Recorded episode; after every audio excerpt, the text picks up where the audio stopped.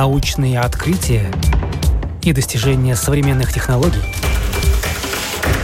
новости ведущих лабораторий и передовые разработки компаний. Программа «Новое измерение». Мы рассказываем о том, каким будет мир завтра –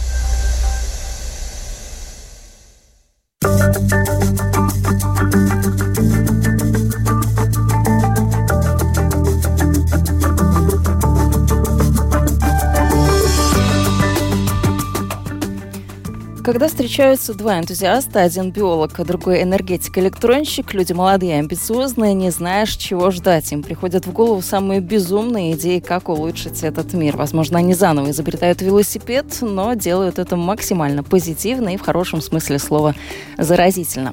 Как эти двое нашли друг друга и что придумали, об этом прямо сейчас расскажет программа «Новое измерение». Меня зовут Яна Ермакова и рада представить вам моих гостей. Молодой ученый, биолог и учитель биологии 74-й Рижской школы Николай Филиппенок и еще один молодой специалист в области энергетики и электроники Сергей Люляк. Здравствуйте. Здравствуйте, Яна, здравствуйте, Латвия с Радио 4 и все радиослушатели. Добрый день. Ну и те, кто слушает нашу программу в подкастах, им тоже большой привет. Э, новые форматы осваиваем, и мы идем в ногу с технологиями. Ну вот Николай, наша аудитория уже знает, он был у меня в гостях, э, кстати, не так давно. Э, рассказывал о том, как проводят уроки, чему и как учат молодое поколение школьников. А вот Сергей для нас пока такая темная лошадка.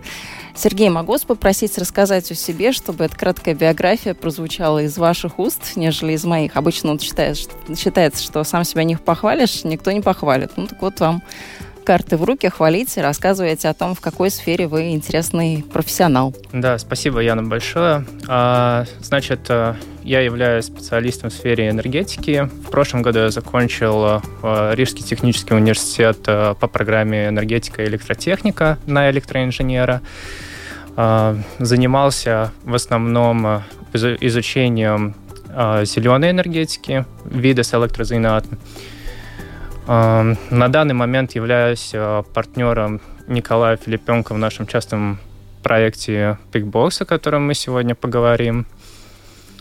А, вот, ну, собственно, так, небольшой, небольшой рассказ про себя. А чем вам э, сфера эта была близка? Энергетика, зеленая энергия? Ну, потому что в школе мне очень нравилась физика, и хотел в дальнейшем связать свою жизнь э, с какой-нибудь технической наукой, и э, продолжая, скажем так, интерес, школьные интересы, э, вот, уже в профессиональной своей деятельности в дальнейшем. Но сейчас, наверное, вам интересно работать э, в этой сфере, потому что очень большой к ней интерес, э, ажиотаж вокруг энергии, энергетики, возобновляемых источников. Да, да. На данный момент я работаю в сфере проектирования в одной из частных, э, в одной из частных латвийских компаний. И как раз мы проектируем ветровые парки в Павелоста, которые, возможно, появятся в Латвии через года четыре, может, через лет так пять. Ну и в дальнейшем собираюсь э, оставаться в этой отрасли. Ну вот смотрите, сейчас кризис. Ваши мысли по поводу такого энергетического кризиса и того, с чем мир столкнулся? Вы как молодой человек, как профессионал в этой сфере, как видите эту ситуацию? А, ну, лично я вижу, что нынешняя ситуация мировая подталкивает Евросоюз и европейские страны к более активной, э, скажем так, э, к активному стремлению э, к зеленой энергетике. У нас строятся ветряные парки, солнечные электростанции, жителей самих мотивируют микрогенерацию строить. У кого там частное домохозяйство, там строят там по 3, по 4 киловатта установки микрогенерации. И, скажем так, через лет так 5-10 мы уверенно сможем э, перейти на зеленую энергетику и заменить э, нынешние энергоресурсы возобновляемыми источниками энергии. Ну, насчет уверенно перейти, я бы все-таки бы внес свое, вот, вот, свое вот. мнение как да. человек, который изучал геоэкологию, и как человек, который а, достаточно глубоко изучал а, специфику альтернативной энергетики. А на данном а, этапе и а, с учетом развития а, так или иначе, технологий. Я все-таки считаю, что альтернативная энергетика — это Ну, очень, скажем так, хороший дополнительный источник энергии и технология, которая, безусловно, нуждается в развитии, но утверждать, что перейти исключительно на альтернативные источники энергии, на мой взгляд, будет достаточно сложно, по той причине, что все-таки альтернативная энергетика в значительной степени зависит от погодных условий. И речь идет не только о, скажем, там, о солнечных батареях, да, или, скажем, там, о ветряных мельницах. Это все-таки так или иначе источники, которые зависят от ряда факторов, тем более в нашем непростом Балтийском регионе. А насколько автономно вот сейчас можно жить э, с такими возобновляемыми источниками? Ну, допустим, вы упомянули домохозяйство. Обложившись солнечными батареями, не знаю, какой-то там э, энергии, еще чего-то, ветра, ну, вот смотрите, в Латвии на данный момент, говоря про Латвию, сейчас у нас э, э гидроэнергия, ГЭС, гидроэлектростанция, они замещают 50, примерно половину нашего потребления.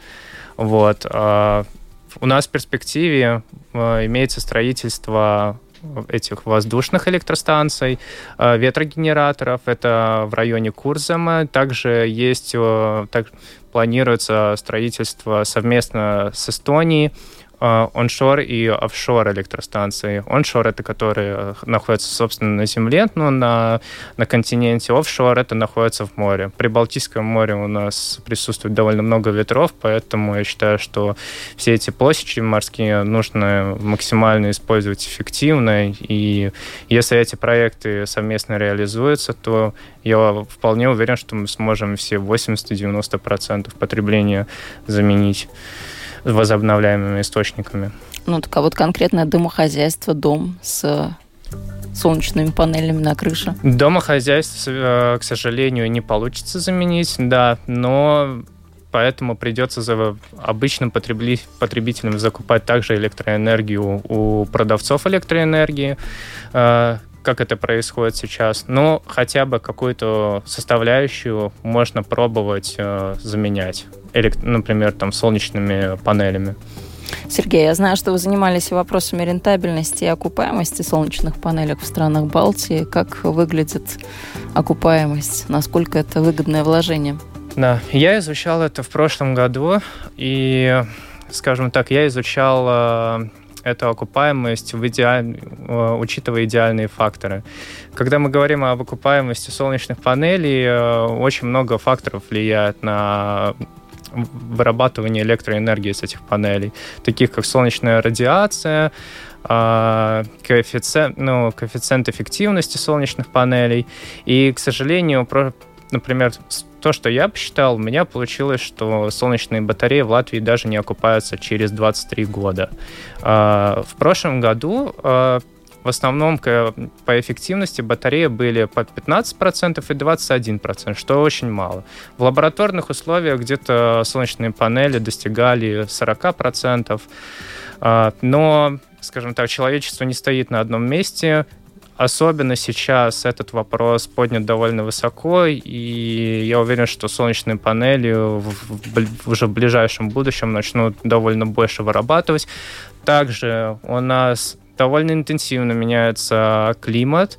А, как вы уже заметили, например, в прибалтийских странах последние, э, каждое лето, последние 2-3 года уже у нас жара стоит по 30 э, градусов. Поэтому... Ну, кстати, вот интересно о жаре. Я тут изучала календарь за начало прошлого века, и оказалось, что точно такая же жара стояла, ничуть не меньше и никак мы это не Абсолютно считали верно. потеплением, Здесь, э, похолоданием. Хочу порекомендовать и радиослушателям, и э, всем э, людям, которым эта тема любопытна, обратить внимание на такую вещь, как цикличность климата. Конечно, цикличность климата в некоторых случаях может использовать как, скажем, такое более скептическое отношение к climate change, к всем известному изменению климата, но опять-таки у планеты есть такое явление, как гомеостаз. А, как и у человечества, как и практически у всего в природе. То есть способность поддержания постоянства внутренней среды. То есть так или иначе мир живой природы — это буферные системы. Системы, которые стремятся поддерживать. И изменяя один фактор, изменяется, а другие пытаются его компенсировать.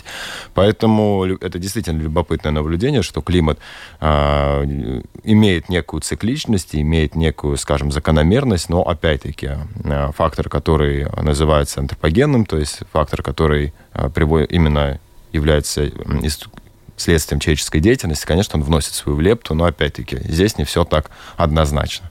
Ну, тут надо напомнить, что вы, Николай, еще и океанограф, занимаетесь да, океанографией. Да, человек, человек поэтому... который изучал biological oceanography, биологическая океанография, если так совсем детально перевести.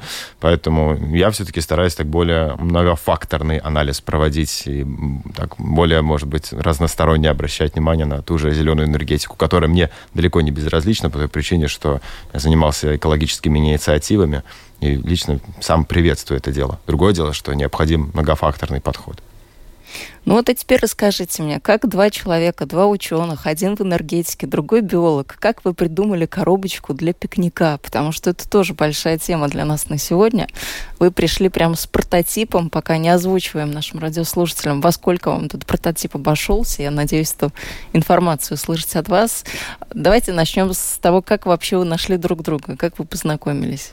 Знакомы мы достаточно давно, с э, самых, самых ранних лет. Скажем так, с пеленок. С пеленок, в прямом смысле, с детского сада, да. Мы знакомы очень давно, живем в одном дворе, учились в одной школе. Э, передаем, кстати, привет 63-й школе. И вот Сережа сегодня упомянул про э, свой интерес к физике. Людмила Борисовна, замечательный преподаватель по, по физике в 63-й школе. Э, знакомы мы со школьных лет. А, то есть знаем мы друг друга достаточно давно, и интересы друг друга, и что нам любопытно, мы уже в этом плане, ну так или иначе, вот это, эту тему мы хорошо изучили, многофакторно, как я уже выражался. А как именно наша идея создать продукт и принять участие в стипендиальной программе, как это все произошло? А, ну, как говорится, дело было вечером, и мне э, звонит Сергей, предлагает э, принять участие в одной из стипендиальных программ. Я к тому моменту, это было на первом курсе магистратуры, я к тому моменту принимал достаточно большое количество участия в грантовых программах, стипендиальных программах. У меня был уже в этом опыт. Сергей сказал, что есть такая возможность принять участие в стипендиальной программе от э, Рижского технического университета. Давай попробуем. А, собрались у Сергея а, вечером на квартире, ну и стали думать, кумекать, что же нам такого изобрести. А я думала, на пикник пошли, вот на пикнике родилась эта а, идея. Ну, нет. Коля довольно в таких неточных подробностях писал. Я расскажу, как это в основном было. Это был у нас второй курс уже магистратуры. Если точно, это был 2020 год как раз у нас был COVID-карантин. Это примерно где-то сентябрь или октябрь 2020 года. Была. Мы только поступили на второй курс, и вдруг мне пришла на email пришел, что как раз можно принять участие, но нужно, э, скажем так, отправить э, к той программе какой-то свой эскиз или идею э, за буквально там за 4 или 5 дней. Ну вот, и мы с Колей довольно-таки загорелись. У нас с ним всегда было стремление чем-то таким заниматься своим. Мы оба не хотим с ним работать 5... Э, 9 э, to 5. 9 to 5, да. На кого-то, да. Да, да. и у нас, мы, у нас все время с ним мелькали какие-то идеи, чем можно заниматься, что можно конкретно э, свое такое сделать и коммерциализировать, вот, э, на коммерцию, скажем так, какую-нибудь реализовать. Вот. И один раз мы хотели выбраться на пикник, ну, довольно так спонтанно с друзьями. И получилось так, что у нас не нужно было как-то быстро довольно все купить, и было, мы были без машины, было мало места. Ну, допустим, у нас у каждого было по рюкзаку. Вот. И э, как-то мы собрались на пикник, и мы забыли искусственную посуду э, купить. Ну, как обычно люди за, затариваются, покупают искусственную. Одноразовые чашечки, тарелочки, да? Да, да, одноразовую, одноразовую посуду, правильно. Спасибо за поправку. Вот. И это стало для меня довольно такой острой проблемой. Я начал искать можно ли купить где-нибудь такой комплект, который сразу вмещает в себя такую какую-нибудь, может, коробочку, и там есть и тарелки, и все, все принадлежности для э, пищи. Ну, вот. смотрите, есть корзинки для пикника, они существуют, такие вот прям как в старые времена, такая вот корзинка, приконы, да, она да, раскладывается. существует, и на данный момент сегодня вот можно такие корзинки заказать, не знаю, как в Латвии, но во всяком случае откуда вот из Европы, там с Амазона можно такие корзинки есть, но снова же они не практичны. Допустим, вы идете с этой корзинкой на пикник, вы там кушаете, у вас э, остается еда, ну, какая не знаю, допустим, вы шашлык готовите или мясо, у вас там э, остатки э, пищи остается на этих тарелках, вы складываете в эти все корзинки, а они там часто вот эти, как вы упомянули, раньше они были такой, как ткани, там какие-нибудь клетчатые. Это все непрактично, и а, потом это все или стирать надо. Ну, в общем, довольно затруднительно такое использовать. И конкретно он, у нас, например, наша коробочка, она состоит чисто из пластика. Пластик довольно легко мыть. Да, это не стекло, но и это не какая-нибудь ткань. Например, с какой-нибудь посудомоечной машине можно буквально за 5 минут ее вымыть или э, какой-нибудь горячей водой. Ну, давайте Нет. расскажем нашим радиослушателям, чтобы они представляли эту коробочку, которая сейчас перед нами лежит. Вот она на что похожа, какого она размера, что там внутри. У нашего продукта, а, прежде чем мы расскажем непосредственно, что же внутри, есть а, три а, таких слона, на которых он стоит. Первое – это эргономичность, второе – это компактность, и третье – это модный современный дизайн. И материалы и, тоже, это важно. И материалы согласен. А, на защите, а, на защите нашего проекта, который проходил а, в марте, очень частый вопрос, который нам задавали и который нам задают, в принципе, когда узнают, чем мы занимаемся, какой продукт мы развиваем, это а чем же наш ланчбокс, чем же наша коробочка отличается от остальных? Ведь есть же масса альтернатив. Можно зайти в Rimi, в Maxima, купить, и ланчбокс сейчас приобрести не составляет никакого труда.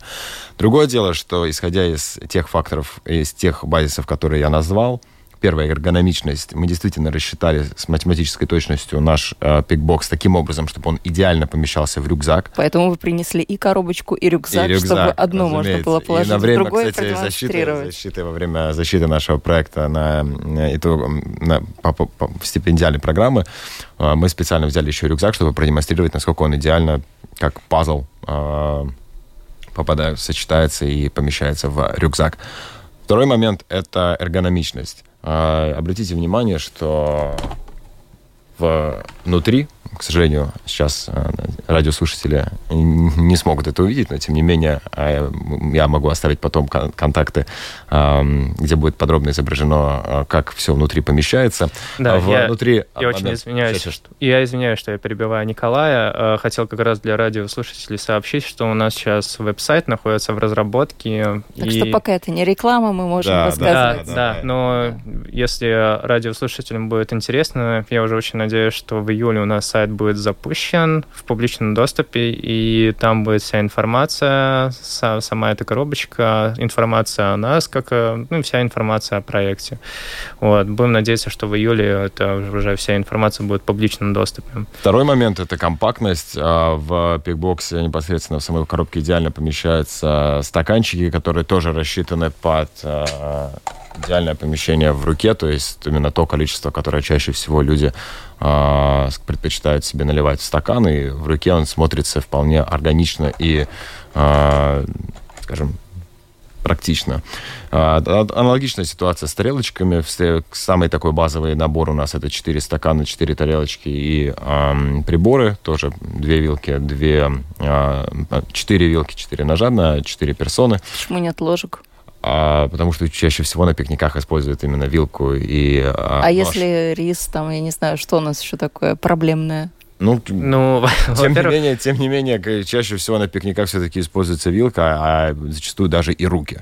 А почему вот. одну ложечку не положили, чтобы положить можно было ну, вот, что-то, Мне кажется, салат Сергей, я думаю, можно записать на карандаш эту идею, потому что потенциальный потребитель, потенциальный а, пользователь и клиент а, пикбокса, а по сути потенциальный пользователь это любой человек, который нуждается, скажем, в а, коробочке, то есть который хочет там устроить себе пикничок или просто иметь такой продукт для комфортного принятия пищи. Поэтому я запишу на карандаш эту идею, что подумать над ложкой. Ну и последний Хотя, момент. знаете, люди-то все разные. Вот кто-то возьмет и подумает, почему одна ложка, почему а четыре, почему и последний вообще, зачем нужна ложка? Момент такой касаемо модного дизайна. Это, наверное, пункт, который а, мне, как э, в силу каких-то таких более эстетических аспектов, а, меня лично больше всего интересует. Чаще всего альтернативы, которые предлагаются в магазине э, и в интернете, они на защите проекта, я этот пункт назвал, имеют questionable design, то есть сомнительный дизайн. А наш же продукт выглядит стильно, любопытно, э, вкусно. Да и еще и оранжевого цвета. Почему оранжевый? Ну, так таков был э, цвет в программе, в которой работал Сергей, если я правильно помню, да? А, почему оранжевый цвет? Потому что надо, когда мы придумали эту идею, а, в Латвии был один аналог, а, который можно было заказать, и он был оранжевый тоже, и после этого, да, но он был намного больше он, э, он был с размером, скажем так, как кейс такой, чемодан.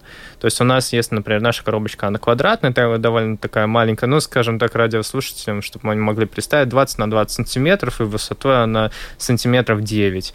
В общем, такой ланчбокс такой квадратный. То на тот момент был аналог, можно было заказать в интернете, э, он был довольно такой большой, там 40 на 20.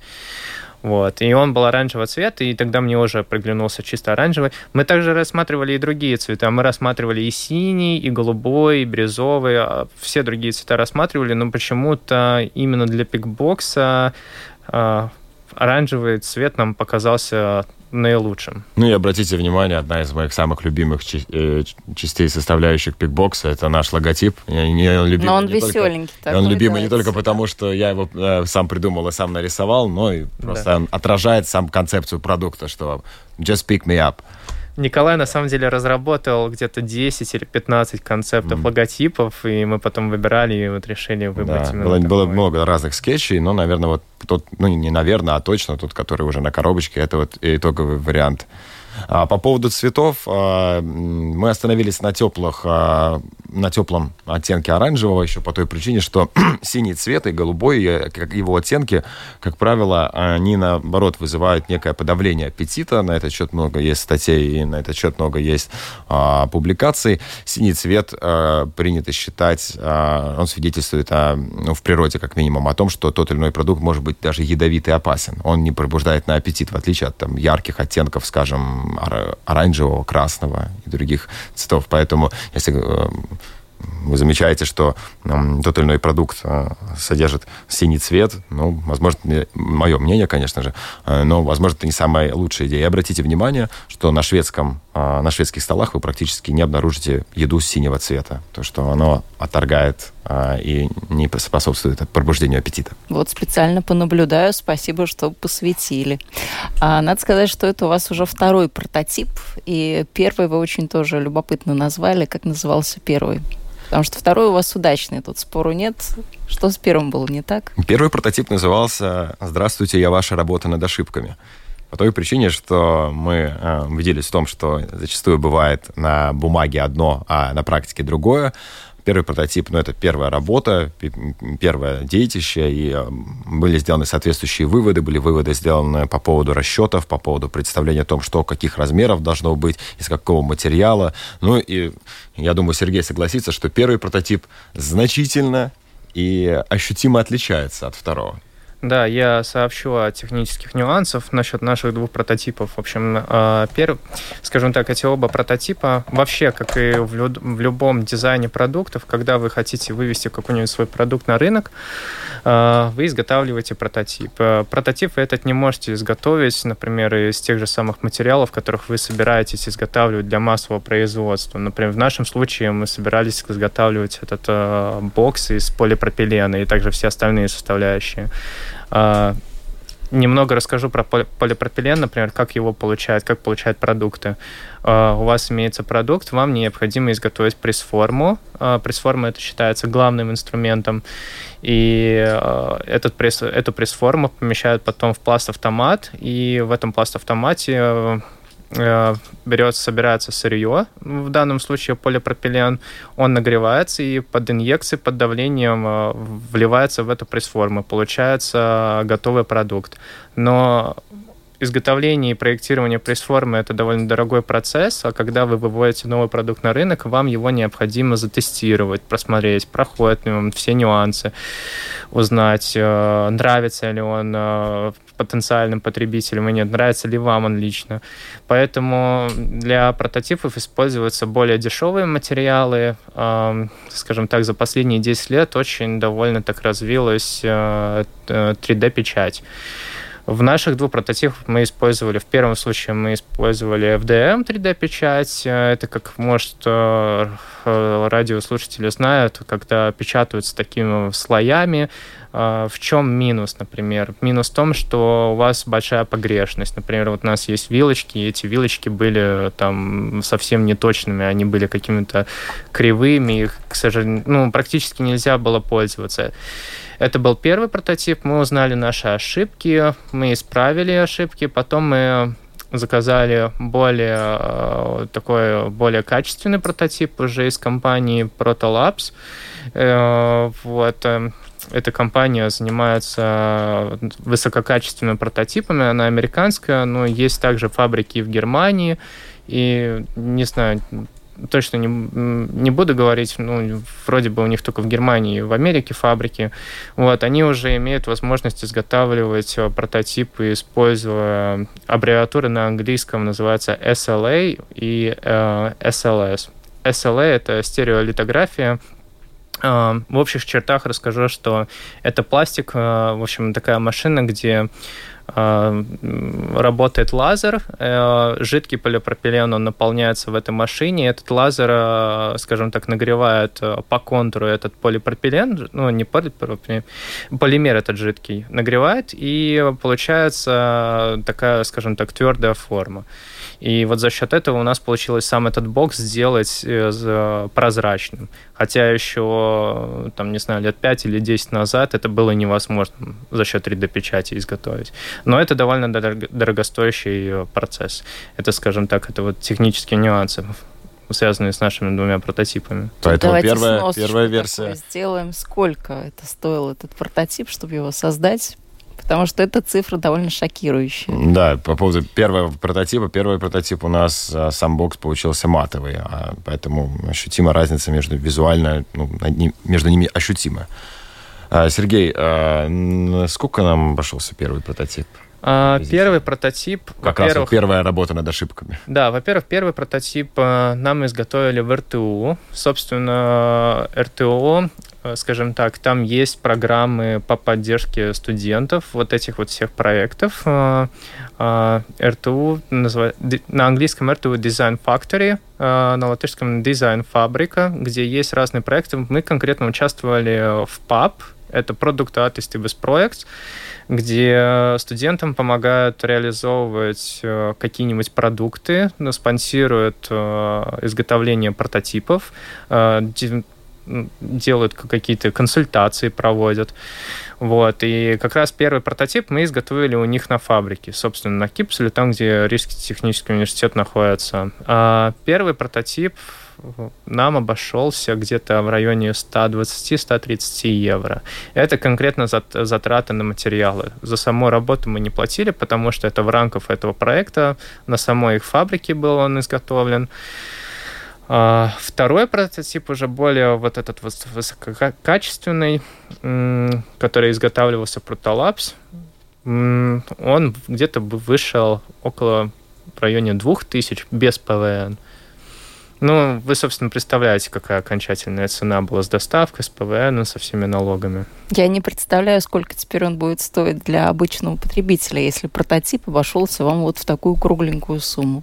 Ну, прототип это же не итоговая версия продукта. Прототип это версия, которая наиболее приближенная а, наиболее близкая к итоговому варианту, как минимум визуально и, скажем, по своей концепции. Разумеется, что продавать э, продукт, который зачитан, за, заточен под э, массовое производство, э, который будет обходиться из полипропилена, который будет изготавливаться из полипропилена и изготавливаться в промышленных масштабах, его цена будет совершенно иная. Другое дело, что мы заплатили за технологию, мы заплатили за прототип, который наиболее приближен к действительности, для того, чтобы показать, скажем, потенциальным партнерам и потенциальному потребителю, что, как и, и, и вообще, что это из себя представляет. Ну, разумеется, может быть, было бы и неплохо, если бы итоговый продукт стоил бы 2000, но понятное дело, что сумма будет гораздо значительно, значительно меньше. Она будет даст более доступной. Да, и я хочу добавить э, к сказанному Николаем, э, то, что всегда прототип стоит дороже, чем итоговый продукт. Э, не нужно там думать то, что если прототип там стоит 2000, то значит, итоговый продукт будет столько стоить. Я повторю по поводу технологии. Прототип изготавливается, например, в данном случае э, мы изготавливаем его на дорогостоящем 3D-принтере э, в жидком полимере, а готовый продукт, ради готового продукта будет изготавливаться пресс-форма, которая будет рассчитана на 100 тысяч, на 500 тысяч раз изготовления. И э, эта пресс-форма будет вставляться в пласт-автомат, который будет арендовываться. И каждый в итоге продукт для готового пользователя может э, стоить 15-20 э, евро. Да, именно такую сумму мы приблизительно э, представляли, что так, итоговая цена за продукт будет варьироваться в этих пределах. Такую же мы сумму назвали на итоговой защите про нашего э, продукта, который проходил на базе РТУ. Ну и в, ну и в целом мы, мы ориентируемся именно на эту сумму, опять-таки в соответствии с, э, уже с компенсацией всех затрат. Ну вот я как-то не сообразила, надо было принести что-нибудь э, нам сегодня протестировать. Как раз у нас четыре тарелочки могли бы на пару с нашим звукооператором что-нибудь да съесть, какой-нибудь тортик разрезать и вилочкой в рот положить. Они очень интересные у вас, они гнутся в разные стороны. Действительно, так как-то вот непривычно нам, что вилка гнется с ножом, а, а не ломает. Ну, помните, в «Матрице» был момент, когда а, перед Нео был мальчик, который гнул ложку силой вилки. Он сказал, что ложки не существует. А наши столовые приборы, они универсальны, они гнутся, то есть они и существуют, и не существуют. Технологии здесь прямо сейчас, так сказать.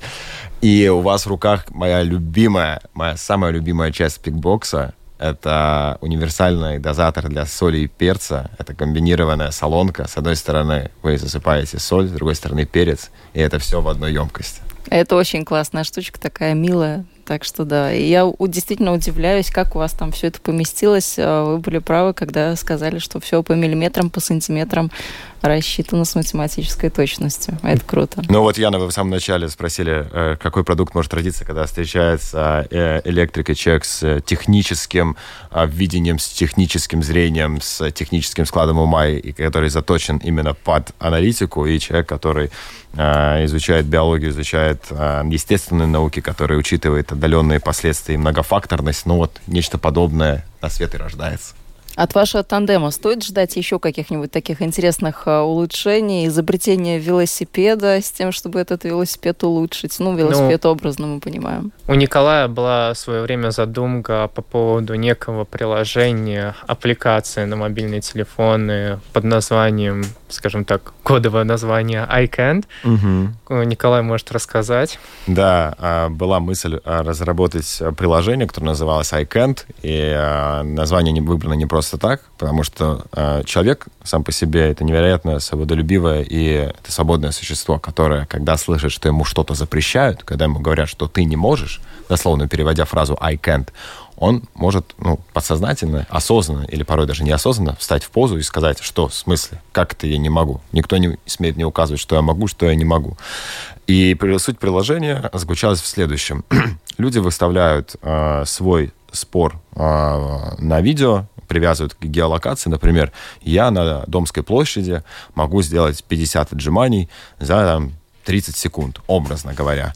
Выставляется видео, за это видео назначается цена, скажем, если кто-то побьет мой рекорд, то я готов за это заплатить 2 евро, там, или 5, или больше. И то есть э, это формат э, всеми известного «спорим на что-то», но, как правило, люди там спорят и просто пожимают руки, и потом не факт, что этот спор как-то э, окупается, да, то приложение iCand — это «давай поспорим только за деньги и э, с выставлением видео». То есть все, вот, пожалуйста, то, чего желает современный человек. Быть услышанным, быть, увиден, быть увиденным, быть у всех на виду. Так еще и за это денежку получить.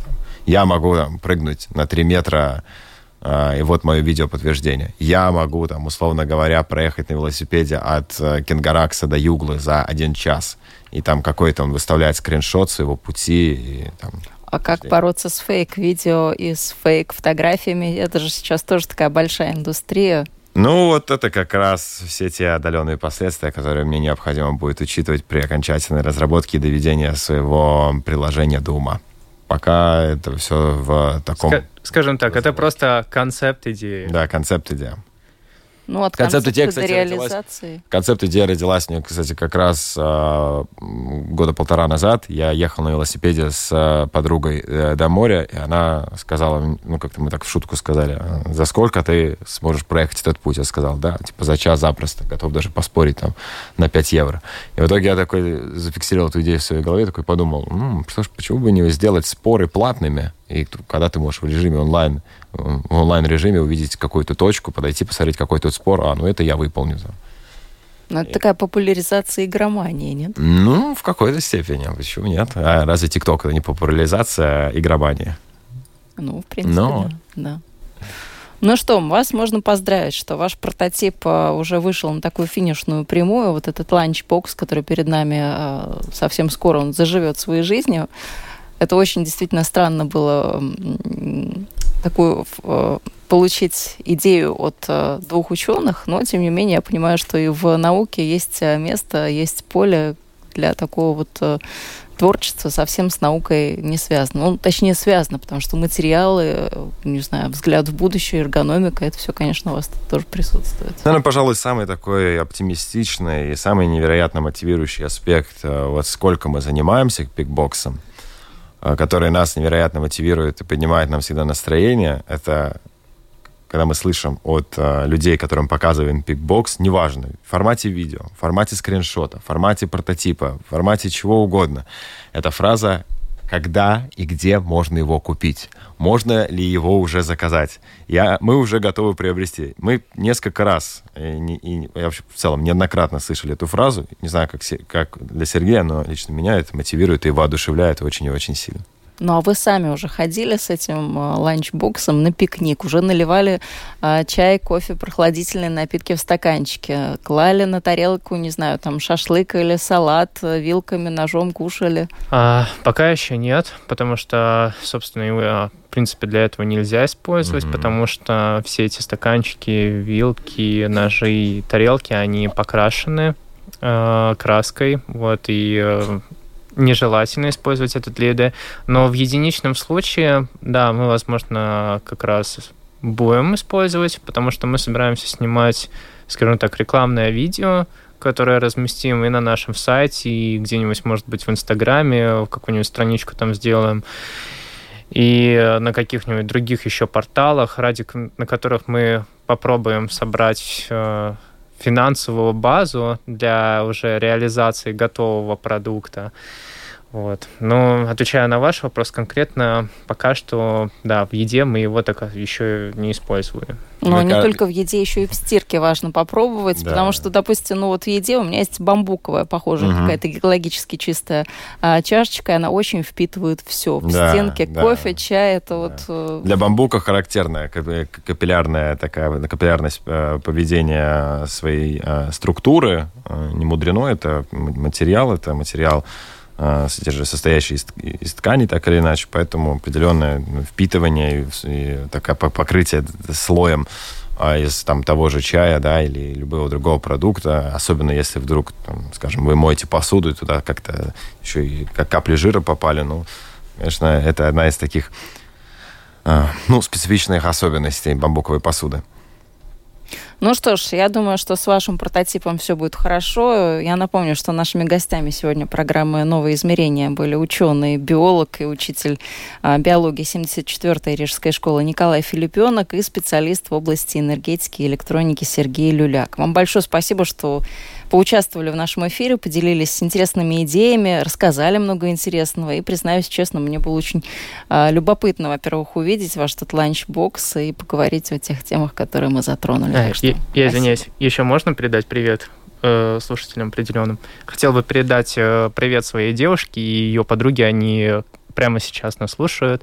Они нас с Николаем очень много поддерживают mm-hmm. и даже иногда помогают с какими-то медиа работами, э, с какими-нибудь видео или анимациями. Так что, да, Анжелика да. Дация, спасибо большое. Спасибо большое. С Анжеликой мы и вовсе принимали участие в вопросе. В один из э, пасмурных мартовских дней подходили к людям на улице, опрашивали. В этот момент Анжелика была рядом, за это и спасибо. И момент, когда вы обсуждали, использовали ли мы пикбокс для, скажем, там, э, в практичном применении, там, налить туда сок или любую другую жидкость и какой-то продукт, ну, я бы посмотрел на реакцию Сергея, на реакцию своего коллеги, когда кто-то бы попытался использовать наш э, дорогостоящий прототип в э, практическом применении. Я уверен, что Сергей бы точно вышел из-под контроля и сказал, ну-ка, поставьте прототип на место. Ну, в любом случае, круто, что у вас есть команда, что вас поддерживают, значит, у вас все получится. Спасибо большое. На этом программа «Новые измерения» свою работу в эфире завершает. Меня зовут Яна Ермакова. Всего доброго и до новых встреч. Спасибо, до свидания.